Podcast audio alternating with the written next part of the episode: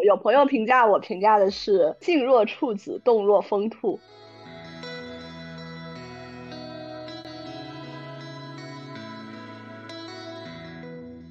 我我觉得，如果做卖方分析师，他其实是要求两种比较矛盾的性格。在些许欢欣之间，我飘成一线白烟，拥有物质，也拥有存亲爱的听众朋友们，大家好，欢迎收听本期的《我是自愿来上班的》，我是主持人 Vivian。本期的嘉宾在某证券做行业分析师，是一个非常拼。非常热爱工作的干劲女孩。事实上，这个才是我们真正的第一期。但是因为我们的嘉宾实在是太太太太忙了，所以直到现在才和大家见面。好了，废话不多说，让我们带着问题一起来了解下吧。我们要选左边右边，而我行走在中间。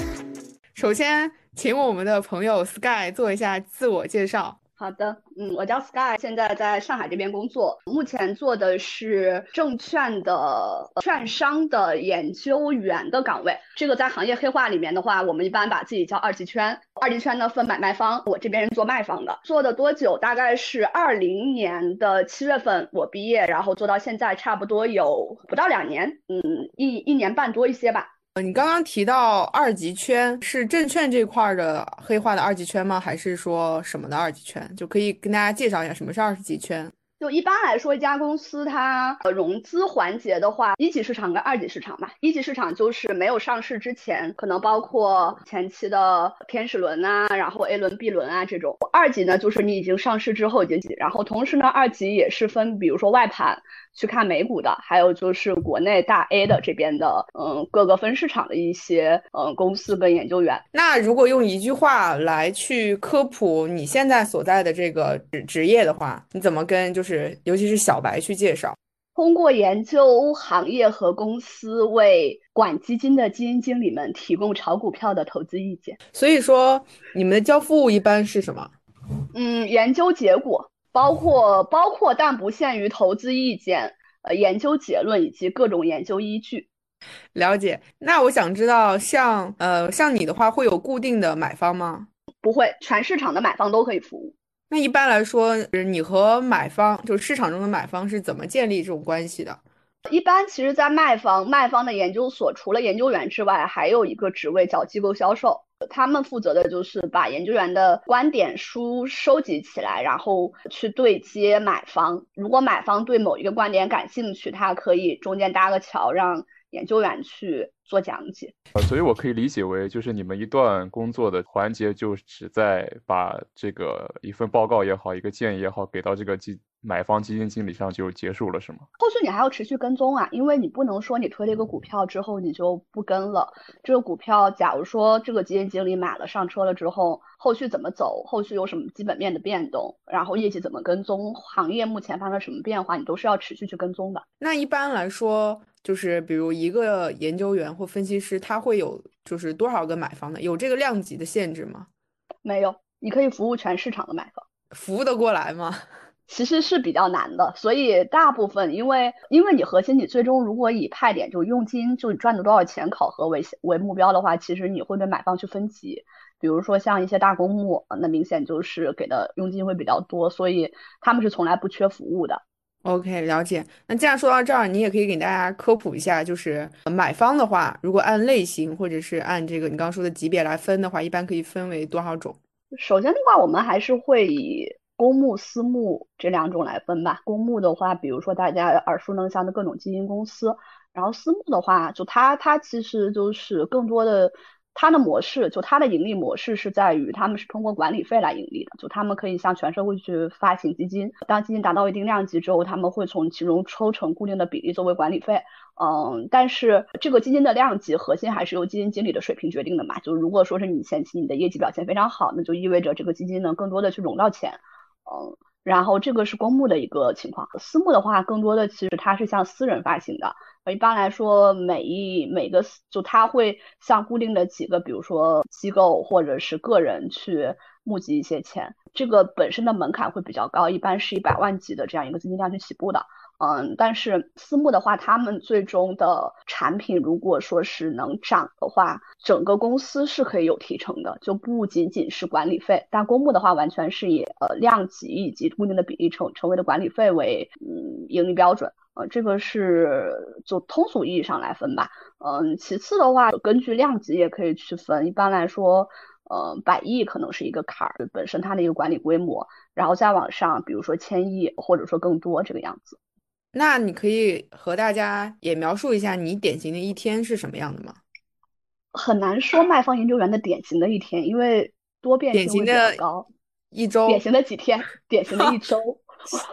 呃，OK，还就是这个，就是典型的几天吧，就是因为，因为你你一天你的你可能要走的模式是不一样的。那比如说有有一段时间，如果我在调研的话，那可能。一天，我可能早上起来要赶飞机，或者前天晚上赶飞机去了外地。Anyway，我一般会花三到四个小时，无论是早上或者下午，去对方的上市公司，去跟上市公司的董秘或者证券口的一些领导去聊公司怎么样，然后去更新公司的情况。如果就一般来说，就调研时间就是半天，剩下半天可能就耗在路上，然后就往回走。然后晚上的话，可能打打电话，看一下行业里面最近发生了什么事情，我还要做点评跟踪，去给到市场。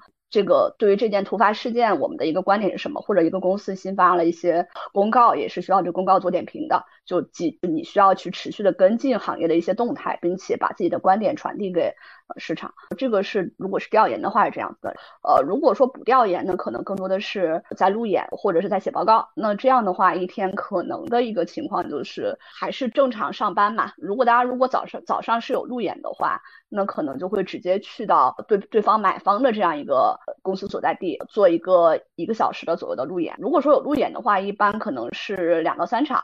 呃，那也就是说，意味着你可能整体你要换换几个地方，然后去做路演。晚上的话，可能还是会去做一些，就是同同样的同上，然后做一些研究，做一些观点输出等等。或者，如果说作为一名合格的行业研究员，那你的信息渠道肯定是不仅仅是某些书面上的渠道，嗯，还还是很大程度上是需要通过呃跟人交流的。就是对于一个行就行业研究员，两个比较核心的重点，一个是你需要去熟悉行业，熟悉产业。呃，另外一个行，你要知道产业目前的状态是什么样子，知道行业基本面。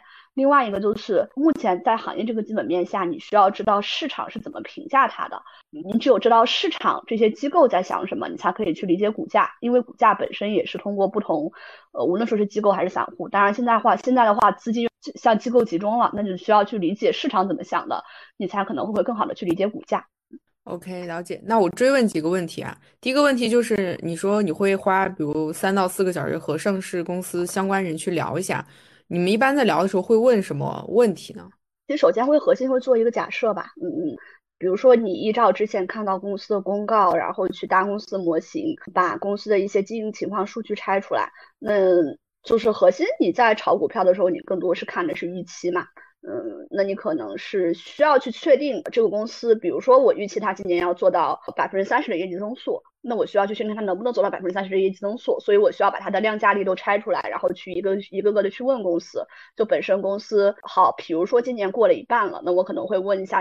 上半年公司情况如何？公司怎么看下半年？下半年他自己的预期是多少？有内部有没有定执行目标？这些问出来了之后，可能还要去问行业，然后不断的就问他。如果说他告诉你了一个数，那其实本身这个数里面是包含了很多假设的，我需要把这个假设拆开一个一个的去问他，并且协同自己对于行业本身的一些理解，一起去做佐证。就是因为核心还是你毕竟是不能听上市公司的话去炒股票的，他给你的预期未见得是真的。同时，这种交流公司也不不必为自己的预期去负责任，因为它也是公司内部的一个主观性的目标。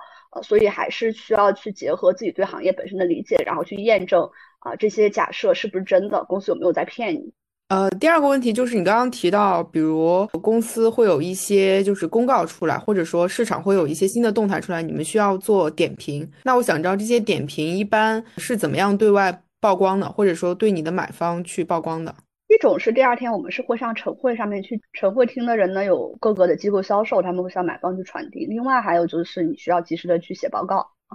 对，OK，所以说它其实是会作为报告的材料，就是沉淀下来的，或者说填充进去。对的，OK，了解。花花这边有什么想问的问题吗？也是几个小问题吧。第一个啊，比方说去做调研的时候，去呃了解一些公司情况，这种情况下是是双方都有自觉会配合这个工作的吗？还是说这个事情是要需要你自己去联系，不一定会会得到对方的接待和允许的？有的时候确实不一定的，因为有的有的公司确实交流诉求不强，他们可能会不接待任何调研，这个是存在的。但是，就核心你需要考量到公司上市的原因，其实是为了他们需要去融资嘛。那如果你希望去融到钱，那你肯定是需要跟二级市场加强交流，你需要把公司这个情况更新出去，然后向大家宣传出去。那其实对于一些融资诉求相对比较强的公司，呃，都是会很乐意去跟二级市场做交流的。刚才。啊，听了一下，是你的这个工作的，尤其是报告的那种更新频率，感觉是是蛮高强度的。然后，当然你个人是这样，我觉得整个行业可能也都是这样。那每天其实这个更新的这种文章或者报告数量应该是挺多的。你们也会每天去，也相当于去把这些东西都都更新一遍，然后自己会去看一遍吗？嗯，其实就每天就核心第一看你去你是覆盖什么行业的了。有一些行业就会动态特别多，但有一些行业可能就比较的好几天。出不来一个新闻这种吧，呃，就核心是你是一个偏周期性的，就是偏传统性的，还是一个呃偏成长性的行业。其次的话，就是如果说你是在一个正好一个偏成长性的行业里面，你覆盖的公司有很多，然后和里面动态每天也特别多，随时都有新的事情发生，那其实是需要你自己去对所有的新闻做一个筛查的。就有一些新闻它是会影响股价的，但是有一些它不会。那本身你自己是需要去理解哪些的事情会对股价产生比较大的影响，你核心着重点评的东西。然后有一些的话，可能你就可以直接无视掉它。这些是一些相当于是公众信息、公众渠道可以得到的。那你刚刚说的一些业内人士，包括你自身写的一些报告，这个东西是也是流通的吗？就你们业内是可以互相看到的，还是？对的，对的，这个其实就是对于二级研究员的一个合规性的要求，你。呃，不可以利用内幕信息去炒股票，就不可以去传播内幕信息，否则逻辑上你是不合规的。嗯，好，所以按理说，这个如果做这一行的话，他应该会对你的其他一些跟朋友或者家人的那种信息交流也会有一定筛查的，是吗？这个倒还不至于，我们还没有到严密到这个地步。但是，首先卖方的卖方以及公募的从业人员是不可以自己有股票账户的。嗯，其次就是，当然家人是可以炒股票，但是一旦发现你有问题，家人的股票的交易信息都会被拉出来去核查。就是说，如果发现你的 家里人炒股如有神助，就会开始怀疑你是吗？呃，对的，就比如说你，当然你的量要足够大嘛，嗯，你可能就是之前我记得某一个新闻，就是有基金经理的家属拿一千万炒股，呃，然后后来就被怀疑到了。所以这个时候就应该分布式存储。哈哈，开个玩笑。那我继续继续问我们的 Sky，那这个听上来整体加班还是非常严重的，是吗？对，非常严重。你可以跟大家描述一下你的作息吗？我现在其实已经好很多了，因为我之前我之前待过某一家研究所，当时的作息可能就是每天早上八九点起床，呃，当然这个不不是不是很早，但问题是。当时的正常睡觉的时间，加班截止的时间，正常是在一两点左右，所以这样看下来，其实你早上，因为本身你可能从公司回来就已经一点多、两点多了，然后这个时候再再去休息，这个是之前在的某一家公司。我现在换了一家公司之后，本身的氛围会好很多。现在的话，大概可能正常十二点、十二点多吧，十二点多可以休息，嗯，然后第二天呢也是七八点起床这个样子。除了午休和吃饭之外，啊，以及锻炼之外，大部分时间可能都在工作。当然，这个工作也不仅仅就是你完全的在做报告啊什么的，因为核心，嗯，这个工作有很大一部分的比重在于与人沟通嘛。那你觉得是这种在工作上时间的投入和产出是成正比的吗？会存在效率的问题吗？因为本身这份工作也是，它是与人沟通和自己独立做研究，两者是互相辅助的，所以其实我自己觉得效率上应该还好。因为与人沟通的时候，其实你很多的时候你的思维是一个放松的状态。当自己在沉下来的时候，它是一个偏学习的状态。所以本身我觉得这份工作本身的平衡性还可以。另外的话就是，如果说放松，因为与人沟通在我眼里其实就是已经在放松啦。就是核心还是你这份工作做久了之后，你会发现有的时候你除了跟别人聊股票之外，你不太想聊其他的话题。所以总会觉得。可以跟向聪明人学习，获得进步吧。那会有内卷的感受吗？因为本身其实现在卖方的供给已经超过了头部买方的需求了，所以很多很多维度上，大家都是在各种卷点评啊，然后卷服务啊这个样子，有会会有这样的感觉，但是。从另外一个一个维度上来想，其实在这个市场里面，产品还是具有差异化的。也就是说，所谓深度研究，所谓能推出好票，所谓对于一个票的更加深入、更加细致的拆分和理解，以及你能站在更宏观的维度上去看一家公司和一个行业的终局，在这些方面，其实能够做到的卖方是很少的。那也就意味着。有一些卷呢，我自己核心感觉还是主要发生在低端的产品中，就是在一些能够有差异化的、需要持续投入时间和思维去积淀的这样一些领域，其实是不那么卷的。当然，同时门门槛也会非常非常的高。既然你说到门槛比较高，那是什么样的契机你进入了这个行业，或者说在做这个职业呢？暑期实习吧，当时也算是阴差阳错，当时本来想进咨询的，后来咨询没有要我，呃，有一家研究所要了我。我就从暑期一直干到留用。那你觉得券商的研究分析和咨询相关性大吗？相似吗？有一部分是相似的，就比如说你需要去对一个市场、一个公司有理解，但是呃，还有很大程度上是不同的。因为券商的研究跟分析是要求你自己能独立思考，你需要形成你自己的观点。但咨询的话，它更多是团队协作，然后更多的时候。呃，它的目的是为了产出一份 PPT 或者是一个 proposal，呃，有些是给公司提出实际建议的，有一些其实说服公司老板的，那等于说你的立场就已经被规定清楚了。就首先的话，就独立性而言，其实我觉得做二级的独立性、思维独立性是会更强的。嗯，其次的话，其实就工作的独立性而言，因为本身咨询很多是团队协作嘛，他们会有一个非常流水线的。框架把一个项目切成好几块儿，然后交给不同的 consultant 去做。就是如果你在二级做研究的话，可能是需要自己去覆盖一整个行业的所有公司的，那或者是一个小赛道的所有公司。那这个时候就不存在说你跟人协作的一些关系，更多的还是需要全部是所所有的，包括信息收集，呃，然后包括思考，包括跟公司沟通，呃，这些都是需要你一个人去完成的。既然他这个个人性。或者说独立思考的要求这么高，如果从一个小白这个进入状态，或者说能够成为这个行业的合格的这个从业人，你觉得中间需要个人做的是什么？其其其实最好在入行前你自己能炒炒股票，然后自己能够尝试着通过基本面研究去炒股票。如果说这一点能够在入行前去做的话，其实入行的门槛会大幅降低。嗯，其次的话就是一些刚开始是一些比较基础的工作啦，就比如说去收集资料、去做案头，有拥有一些比较基础的分析能力，能够通过你收集的东西得出来一些初步的观点，知道怎么从一些。大块的信息源中去提取自自己需要的信息，这是最基础的。另外的话，就是与人沟通的一些能力需要去具备。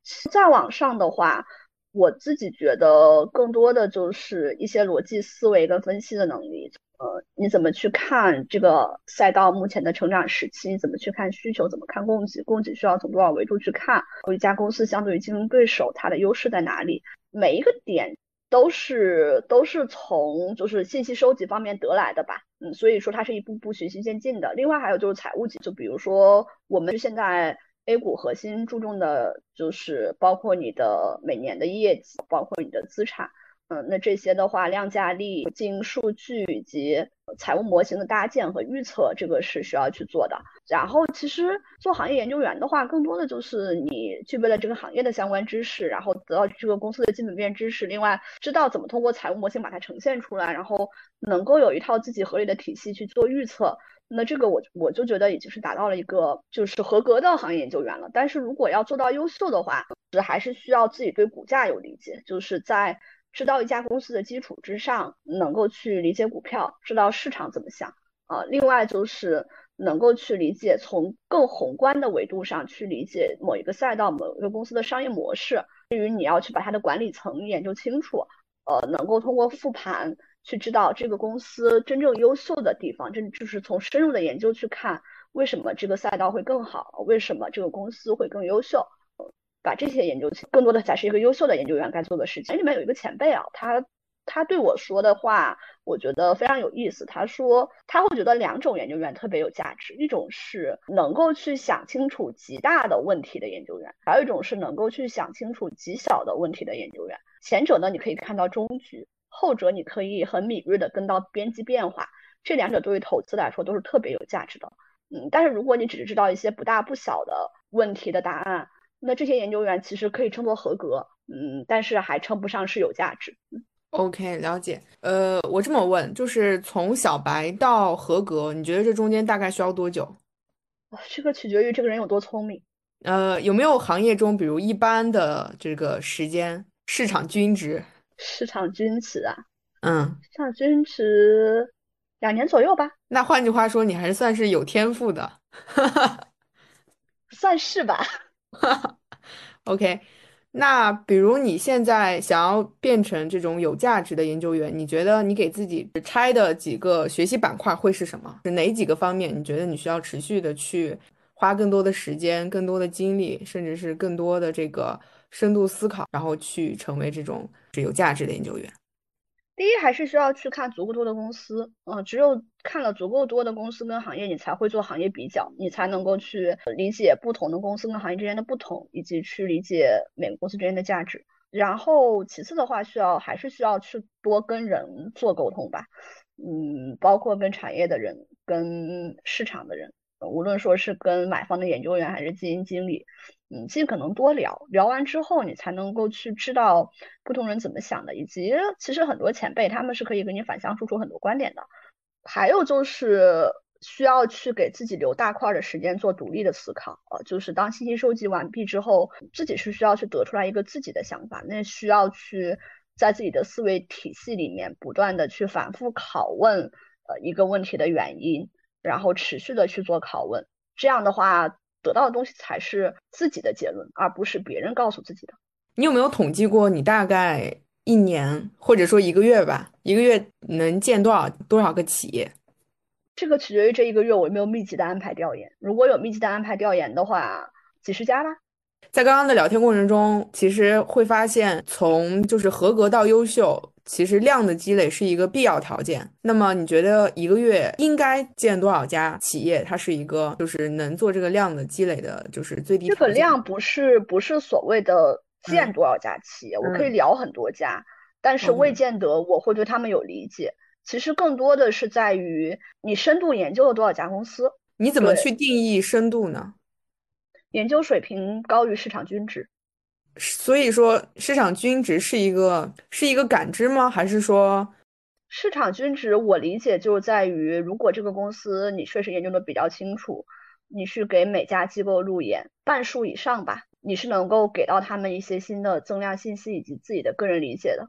接下来想问一下，如果再给你一次选择的机会，你还会选择这个行业或职位职业吗？这个真的有必要问吗？他刚才说。做这个行业的感受是开心，很开心，开心啊，对啊。OK，如果平行世界的你有另一个就是选择机会，有没有其他你想涉足的行业？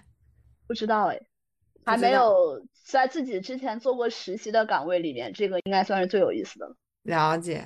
哎，我想问一下，就是那你未来的一个发展前景是什么？就是就你个人而言，你的规划中吧。赚钱。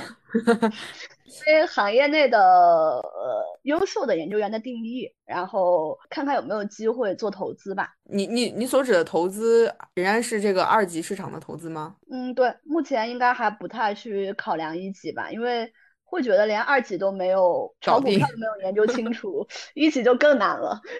呃 OK，呃，那我我我再这样问啊。你身边接触到的其他的研究员，他们后续的发展会有就是哪些类型？就是他们的出路是什么？还是说，如果说是以卖方研究员的话，呃，因为其实卖方研究员的有效的时期会比较短。一种就是你在行业里面一直去做卖方，然后后续升首席，呃，升完首席之后，你也可以有两条路可以选。就一种是你转买。就是你最后去到买方，因为买方的研究员大部分最后都是要去升上去管钱的，呃，所以研究员这个岗位会被空出来，然后你可以去转买，然后就是你你的路线也就是从研究员可能就当然这个的话就是你在买方可能待个研究员做个一年，然后就升上去管钱，那这个是第一种。嗯，然后第二种的话，就是我可能就在卖方再多做几年，后续看，呃，有没有机会做到首席。然后做到首席之后呢，无非就是第一个是在卖方，你可能赚的钱会更多，然后另外还可以平新财富，呃，这个样子。嗯，然后如果拿到新财富首席之后，也是你可能可以去转买，呃，这个话转买可能会给到的就就可能转到买方可以直接管钱，这这个这样一个 level。嗯，或者就是你可以一直在卖方干，最后你干到一个偏管理型的，比如说你可能去做呃副所长、所长，最后你去管一个研究所，这个这个模式。对，了解。呃，你可以跟我们描述一下，就是首席是一个什么样的存在吗？一个证券，呃，它会有首席的限制吗？因为一个基金经理如果是一个全行业的基金经理的话。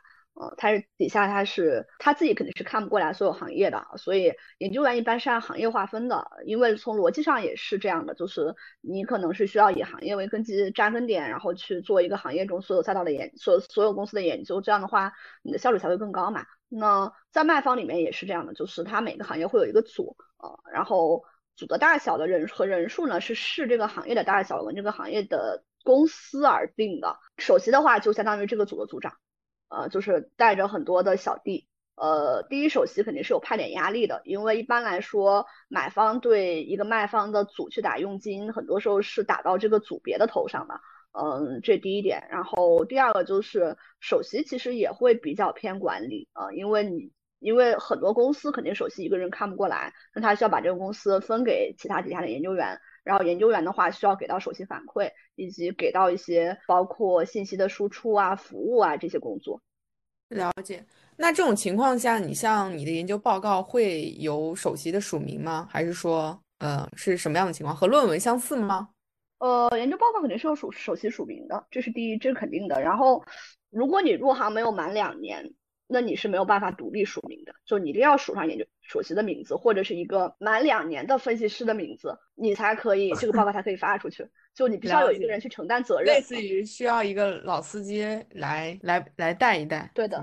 如果刚入行的话，你的薪资水平很大程度上是跟你跟的这个老大的个人能力相关的，是吗？嗯，对的。另外也是，当然薪资水平，我觉得薪资水平更多的是这个所的。就如果你只看 base 的话，是一个所的一个呃均值，它倒不会说是根据你跟老大不同有很大的不同。但是另外奖金这块是跟老大的能力相关的，另外一方面也跟你这个组里面的人数相关。比如说，如果组的人数很多，那你这奖金自然会被摊薄。所以你们的薪资结构是 base 加奖金这两种吗？哦，还有年终，有年终吗？呃，没有年终。OK，你觉得整体上面就是你你的薪酬就是在市场方面，就是和其他的行业或者怎么样比的话，作为一个不到两年的一个从业人员，你觉得是一个什么样的位置？我觉得应该算是高收入水平了吧。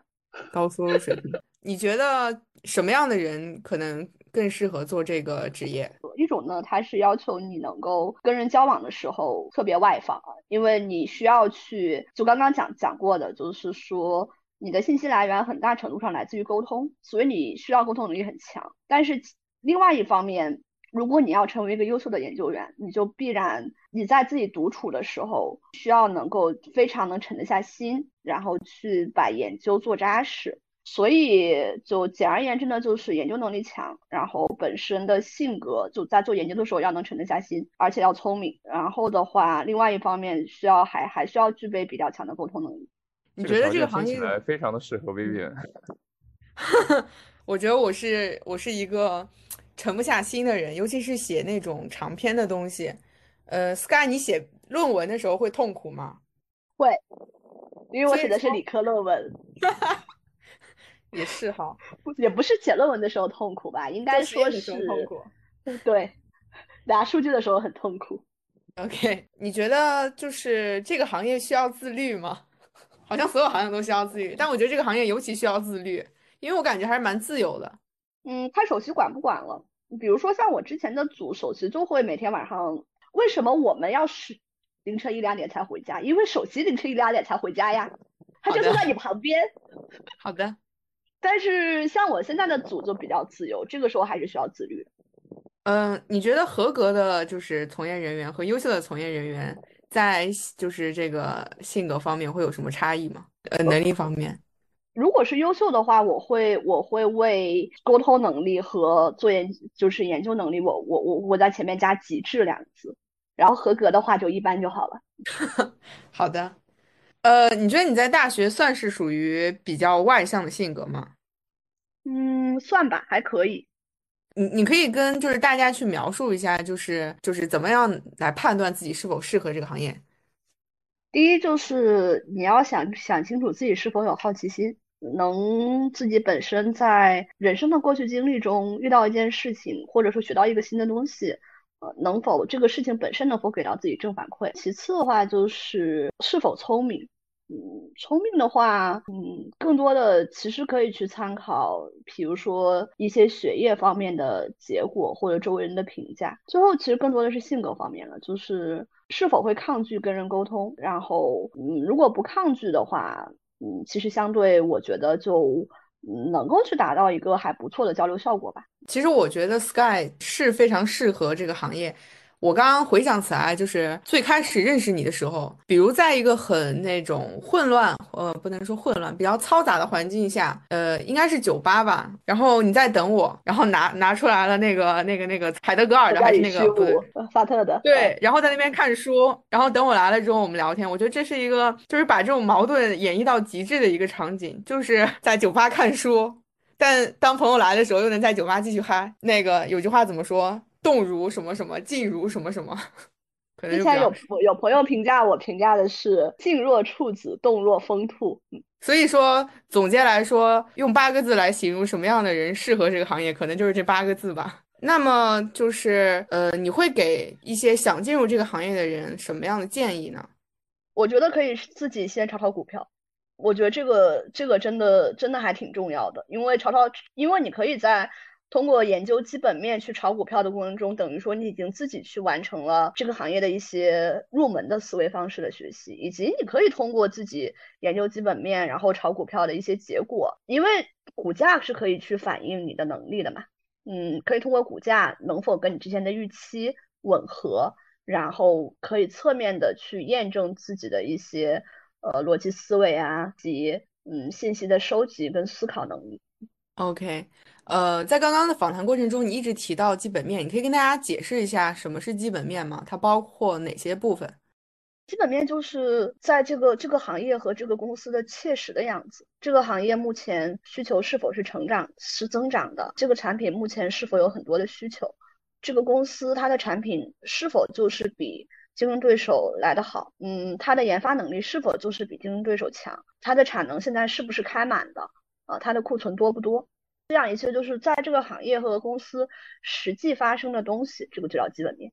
呃，你身边其他的小白，就是不是这个行业的，他们一般会问你什么问题呢？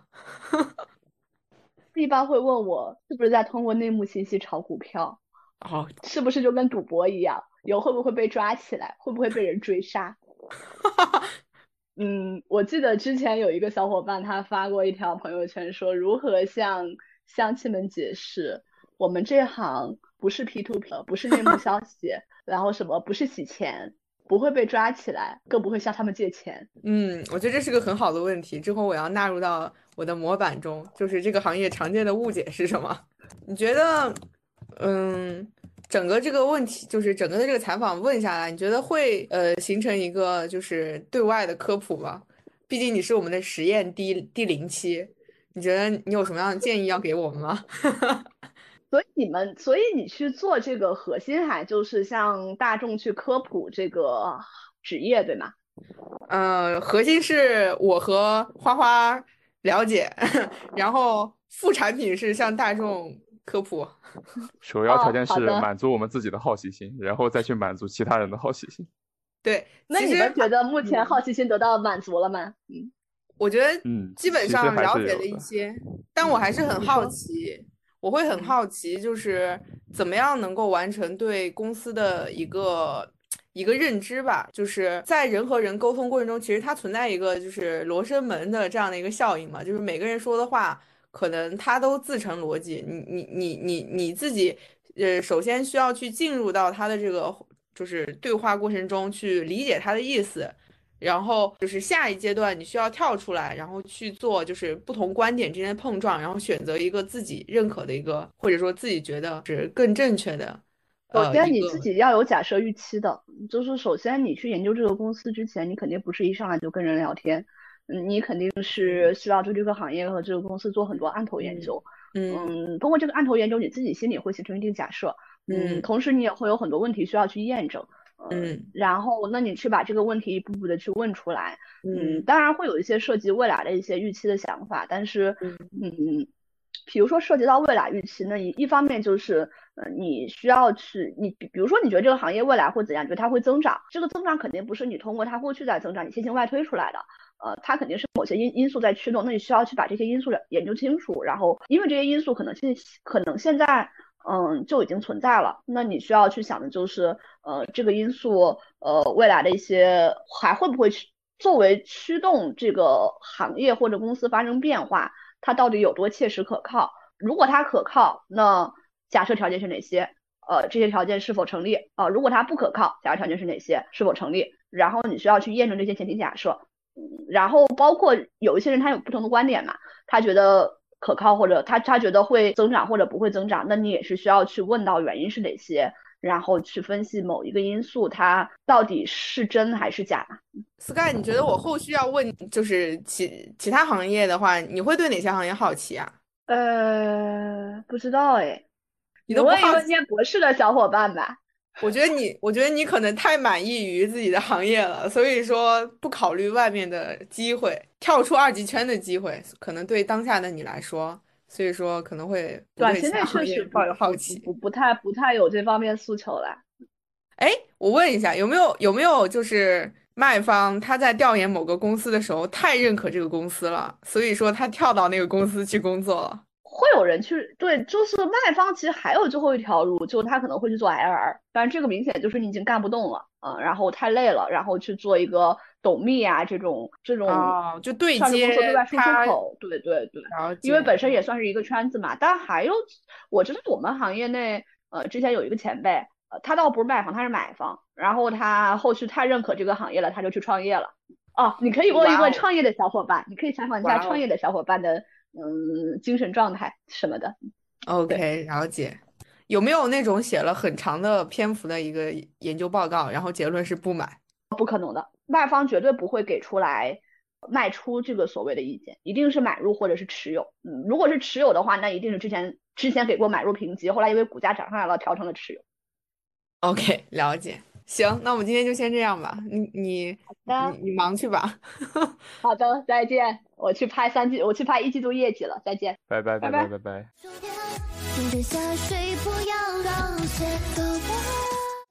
那么以上就是本期的内容了。如果你有什么收获或问题，欢迎留言给我们。还是感谢大家的收听，关注我们，下期再见啦。